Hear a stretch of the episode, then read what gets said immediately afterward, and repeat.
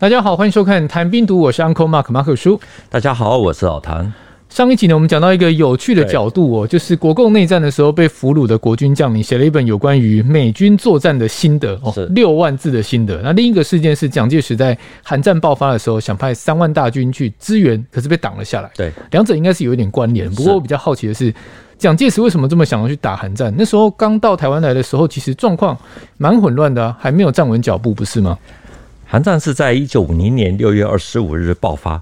蒋介石在第一时间他就计划要派三个精锐师去朝鲜半岛。长期以来流传的说法是，如果当时让国军的第五十二军去打韩战的话，整个局势会完全不一样，就不会有今天的金正恩了。最有意思的是，为了要强化五十二军出军啊，它是王牌军的正当性，所以在网络上或者电视节目。有关于那个时候的调动过程，或者说美军的援助，有非常多继续民意的说法。例如说，啊，美军当时已经有七艘运输舰、三艘货船开进了基隆港，另外有三十架 C 四七型的运输机已经在新竹还有松山降落。问题是大家都没有提到啊，这是谁说的？我觉得这些说法基本上都好像是来自于余伟五十二军参谋长王楚英的回忆文。现在我们实事求是啊，把这篇白纸黑字的文章把它找出来，也就是蒋介石三度妄图出兵朝鲜半岛始末，因为他是在。一九五四年经过香港回到大陆，如果说知道他的这段过程，还会对他的这篇文章可相信多少？对，还有就是，如果参谋长都会叛逃，那你想说，当时如果五十二军到朝鲜半岛去作战，他们打过鸭绿江的几率会有多大？所以，我们这集就来讨论这个比较复杂的议题。五十二军的参谋长王楚英，对对，刚说他的立场是从蓝变红哦。那先不讨论这一块，为什么？要派五十二军，当时其实也是有蛮多部队的嘛。这支部队有很特别厉害的地方吗？抗战胜利，五十二军配合十觉的十三军打下的山海关，这我们之前有提过。他们进入了东北以后，这个打了不少的仗。早年中影有一部电影叫《大摩天令》，我不晓得你有没有看过，讲的就是五十二军在东北的英勇故事。一九四八年，刘玉章接任五十二军的军长。辽沈战役的时候。国军五十万大军，只有五十二军成功的从营口撤离。上海保卫战的时候，虽然又有一万多人留在码头上，来不及撤出，可是五十二军基本上还算是相对完整的撤出，经过了舟山到了台湾。因为有过这些传奇性的军史，加上他们的后期历史又与东北有比较密切的联系，所以被寄予无限的遐想或期望。所以五十二军的参谋长王楚英。也是跟他的部队一样被寄予无限的想象吗？这位所谓五十二军的参谋长王楚英，他是在一九五四年以台湾的标准叫叛逃。他在两千年前后出了一些书啊，一度很红。可是后来有一些文章呢，包括远征军的历史，还有对日受降等等啊，都被认为说有掺水的成分，甚至于是虚构历史。因为他的背景关系啊，你现在去翻第五十二军相关的。军史的书籍是看不到他的大名。老实说，我自己也不太清楚他的确实的底细。如果有知道的网友，真的是非常的欢迎告知。所以原来他是一个谜样的人物了。是，是，那他爆了什么料？王楚英说，李承晚在韩战爆发的第一天就向蒋介石求援，老蒋立刻决定派五十二军去援助啊。那个时候还透过孙立人的手令，任命他担任第五十二军的参谋长，准备相关的事宜。由于美国国务卿艾奇逊他们对这个计划是表示反对啊，所以他们的先遣参谋团就没办法成行。他的这篇文章还说，一九五零年十一月下旬，五十二军第二次奉命调到朝鲜半岛，到那个时候与国防部参谋次长侯腾啊等四人组了一个先遣参谋团，带着翻译啊，一共有十人，在十一月二十九日凌晨飞往汉城，然后就与美军很快就达成了协议。其实讲得很清楚了，有名有姓有地点，然后新闻说的五大要素，人事史地物都有了，这个真的蛮厉害的。而且里面说很快研究并达成协议，是指哪一些协议啊？王楚英的这篇文章很奇怪啊，那个时候刘玉章应该还是五十二军的军长，可是他一直说军长是郭勇，所以内容真假大家就自行判断。总之呢，他说一共达成五大协议。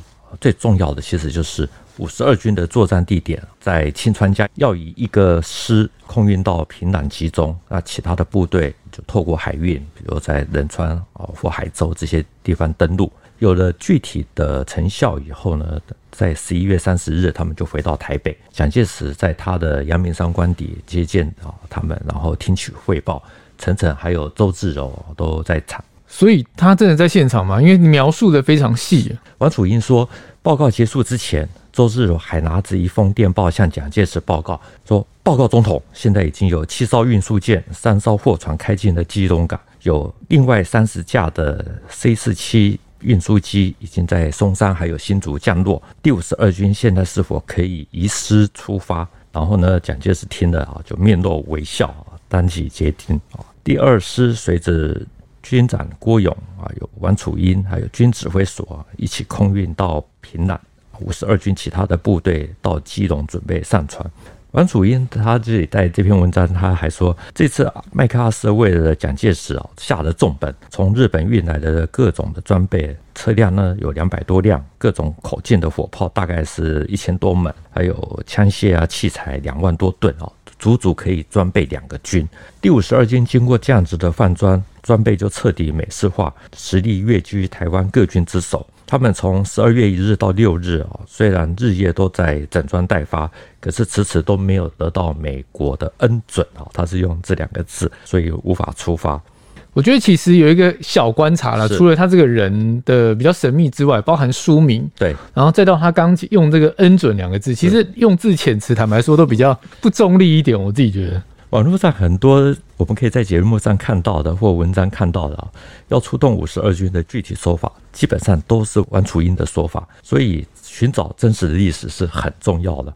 大陆专门研究蒋介石的杨天石啊，他有一本书叫《找寻真实的蒋介石》，引用了蒋介石的日记啊，提到在一九五二年元月十二日啊，老蒋在日记里面说，美元新到的一零五重炮二十二门。炮车还有弹药车都没有配备。美国允诺军援我们哈，已经有二十个月之久，而所到的只有这二十二门重炮为真实的战品，也就是真正的武器。但是呢，残缺如此啊！这个是蒋介石他在日记里面的抱怨。这跟刚我们前面老谭分享那个王楚英的那段说法，其实一对照，真的差蛮多的。是，总之王楚英他又说。第二次战役，也就是美军的耶诞节攻势，因为打得不好，所以一九五零年十二月三十日，麦克阿瑟私底下又邀了何应钦到东京，提出了要彻底消灭志愿军的作战计划。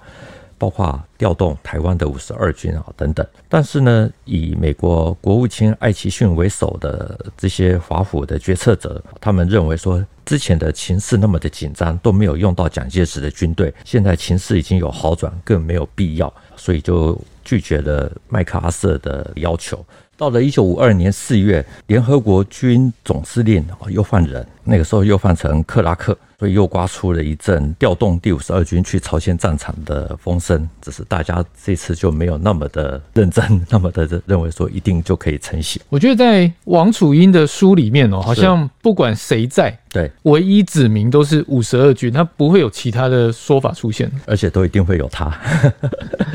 我们一开始说跑回到大陆的王楚英呢，他后来在写远征军还有类似日军受降的这些历史，被认为有灌水之嫌啊。而且都是刻意的制造自己在场，连大陆其实都有人在质疑他的说法。所以关于动用五十二军，基本上也是这个样子啊。事实上，一九五零年前后到达台湾的部队有多达六十七个师啊，绝大部分都是残破的。那至于军呢，有第六军、十九军、五十军、五十二军、六十七军、七十五、八十、八十七军等等，能动用去打韩战的，大概也就是自己张牌。所以五十二军绝对是在考量之内，只是是否真的完全。的像王楚英所说的啊，其实是有不同的说法，而且也很值得商榷。例如那个时候驻韩大使是邵玉麟，在他的《史韩回忆录》这本书里面提到，蒋介石最先预定要援韩的派遣军是二零一师、六十七师、十八师啊，这三个作战有功的荣誉师。另外呢，还有装甲兵一个旅、飞机二十架。至于派遣军司令是第六十七军军长刘连一将军。前面提到蒋介石在韩战期间是真的打算派。兵支援嘛，然后三万人这个数字应该没有太大的争议。不过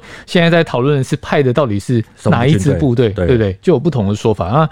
前面讨论到了王楚英，老谭自己觉得可信度高嘛？还是你比较挺后来讲的那个邵玉林的说法？我不知道，我只是找出问题哈，因为最近比较忙，没有时间去查。如果有知道的朋友，真的欢迎告知还有指正。不过老蒋一开始想要刘连一还有。动用六十七师等等啊，是有可能的。为什么呢？因为这三个师其实都是与台湾转危为安的战役有关。二零一师跟十八师都是参与了一九四九年十月的古宁头战役，六十七师是参与了十一月的登不岛战役，都打得很出色。在作战的过程中，都有达到蒋介石所说的军人魂，这也是邵玉林所说的。这三个师是作战有功，都是荣誉师。他们有哪一些比较具体的战功？我们先说。二零一师好了，一九四九年十月二十五日的古宁头战役啊，被称为是国共内战中国军少数打的很漂亮的经典战役啊，甚至也被认为说注定的之后两岸军事对峙七十年的格局啊。这场战役里面呢，第一时间挺住战局的是青年军。二零一师的两个团五千多人，他们是由孙立人在台湾整训哦。那个时候，台湾的比较装备好的美械呢，即使是数量相当有限啊，也都拨给他们。那战役结束之后呢，这个师获颁虎旗荣誉来包养。古宁头战役我们之前有讲过了，那当然老谭那时候说不是只靠二零一师打赢。那至于驻韩大使邵玉林提到了第十八师，嗯，他们是怎么打？二零一师虽然奋力抵抗，可是那个时候登陆的解放军呢，仍然有一部分渗入了西点红这些地方。那时候刚抵达金门的福联十二兵团第十八师，那个时候是海岸打击部队，师长尹俊呢，不等友军到达，他在二十五日当天早上七点多就开始协同在海。海岸阵地坚守的二零一师六零二团，对于登陆的解放军进行打击，逼迫残部退到古宁头。接着，最重要的在这一段哈，他们在成功攻占的东一点红之后呢，尹俊呢。看到了解放军占领的西点红，也就是林厝东面的高碉堡。那个时候，他认为说情况十分危急，为了要鼓舞士气，所以他亲自来督战。大家看到师长到了第一线啊，都说师长都不怕死，我们还怕什么？所以最悲壮的地方在这里啊，就是十八师的五十二团第二营的营长黄牙，那个时候把所有各连的号兵啊分成两组，就是轮流的吹冲锋号，然后由他自己带头。全营跟着前进，冒着炮火冲过了长达一千公尺的海滩，最后打下了西点红的高地。可是呢，伤兵也都几乎都死伤殆尽。最后清点人数，全营就只剩下指导员一人，还有士官兵五十七人。没有想到，连师长都自己亲自到第一线，所以整个我觉得对士气是有很大的提升啊。尤其他亲自冲锋，跟蒋介石一直后来要求的军人魂，对对对，是有很大的关联。难怪。他会被称为荣誉师。是，那刘连一呢？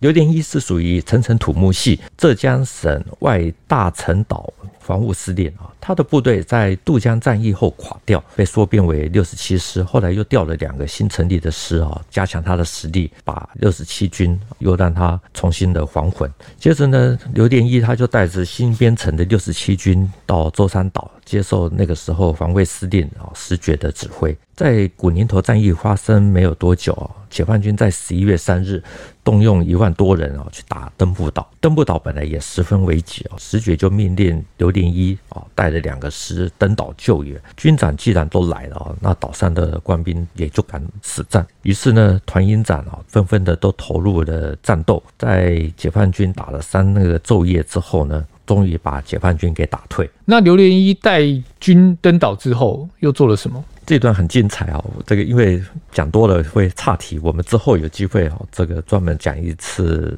登步岛战役。不过我们可以从金门还有登步岛战役可以看得出来啊，当时解放军席卷整个大江南北，可是要拿下这两个小岛呢，其实没有海空支援，打得很不顺手啊，损失了不少的兵力，所以要拿下台湾，它的困难度一定更高。虽然那个时候苏联已经开始在协助训练解放军的飞行员还有海军，可是不是三五个月就可以完成，所以韩战一爆发，台湾海峡既然已经被美军给封印，所以毛泽东他才改打抗美援朝，拯救北朝鲜作为缓冲区，来解除东北的威胁。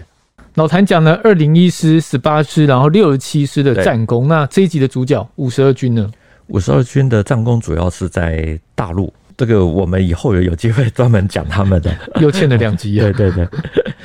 事实上呢，他们是在韩战爆发前夕呢。国军是从舟山岛、海南岛进行大撤退。一九五零年二月才到舟山的五十二军，在五月进行撤退啊，就移防到台湾，接替中立地区的守备。这段期间呢，不管你是翻刘玉章的《戎马五十年》，还是他们的五十二军军史啊，都看不太出来，在一九五零年六月、七月啊，有什么大动作。为什么？那段时间应该还是一个整顿比较动荡的时段吧？是，这可能与五十二军那时候还在整建有关哈。因为他们在一九四九年五月的上海撤退，因为太仓促啊，有一万的部队留在码头上面，所以对战力有很大的影响。六月到台湾，首都荣誉团的士兵哈还拨给他们，随后就进行一连串的整编。所以我们可以从这边可以看得出来，五十二军并不是像很多人所说的，是完整建制来到台湾，而是相对完整。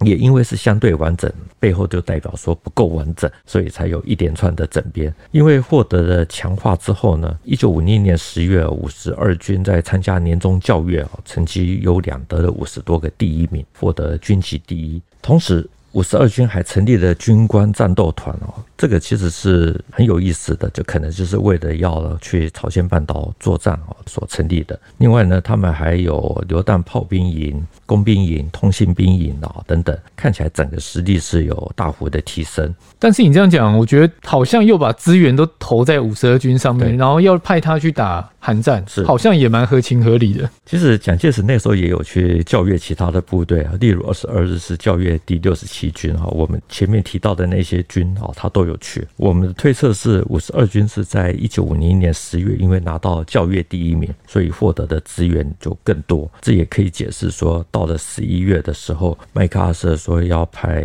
国军去，这个时候被选上的就是刘玉章的部队。蒋介石要派三万兵支援韩战，到底要派哪一支部队？对，刚刚这样节目进行到这边，其实是有一点争议的哦，尤其是一直被点名的五十二军。是，那照老谭刚举的例子，其实那个时候五十二军还不够完整，是对不对？那我想问一个问题，就是为什么是刘连一？我觉得这个人我比较不熟悉啊。不过刚刚提到一个很熟悉的名字，孙立人，他那时候已经在台湾了，有什么动作吗？大家都知道，孙立人是主战要派军去打朝鲜战争的，他是一直想打回大陆啊。后来被幽禁了三十三年啊，过世之后，他在台中大坑的墓啊，他的棺木还是与老蒋一样的，都是无错，你就可以知道他的心愿。那个时候呢，孙立人一开始是知道蒋介石要派三个师去朝鲜半岛，所以就跃跃欲试，要自动请缨。可是呢，老蒋那个时候在日记里面说，可惜他的精神。品格还有思想都令人忧虑，所以就可以想见说，老蒋那个时候对他已经不是那么的放心，所以就不会想要孙立人去朝鲜半岛。不信任是一回事，但是你说他跃跃欲试，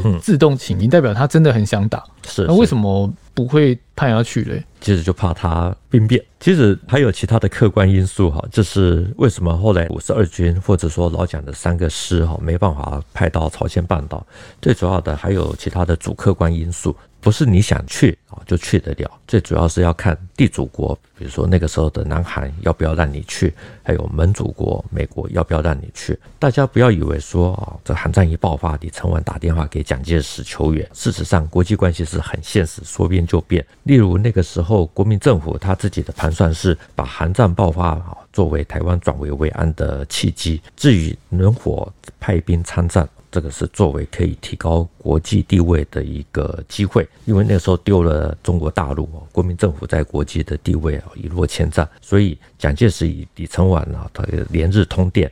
陈诚那个时候还说啊，要以最友谊的方式来支援韩国，这其实话都已经讲得很白了。关于这一点呢，驻韩大使邵玉林他在他的书里面就有提到，李承晚呢一开始向蒋介石求援，可是呢，一直到美国要派兵，加上英美的反对，就是反对动用蒋介石的部队，李承晚的态度就立刻变了，只有说啊欢迎欢迎。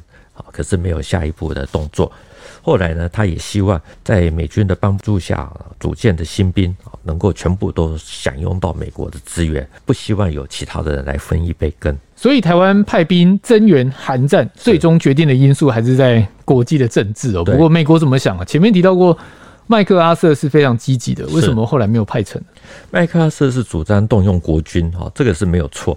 他甚至还主张使用原子弹啊，在。韩战最激烈的时候，也就是一九五零年七月三十一日，还飞到了台湾，啊，与蒋介石会面。那个时候，国民政府的高级官员啊，还有一些军事将领啊，都一起开军事会议。不过呢，中间也因为种种的因素，到最后没有动用国军啊，而且还因为不听话，与杜鲁门总统闹翻啊，最后下台走人。在《杜鲁门回忆录》这本书里面有提到，韩战爆发第一时间，蒋介石愿意派三万三千人参战。加入联合国军哈，那杜鲁门说他是同意的，可是呢，国务卿艾奇逊是反对，认为说台湾是最容易遭受到攻击的地方，才派第七舰队过去。现在呢，台湾却抽调可以还手的军队去其他地方，把美国的经费哦做这样子的花用，在情理上是说不过去的。你这样讲也蛮有道理的。如果从美国的角度来看这件事情的话，对，就是我们花了钱来协助你，结果你又把人抽到其他地方去做其他的事哈。可是呢，杜鲁门他说他那个时候还是倾向于让蒋介石派兵，还特别开了一场会议。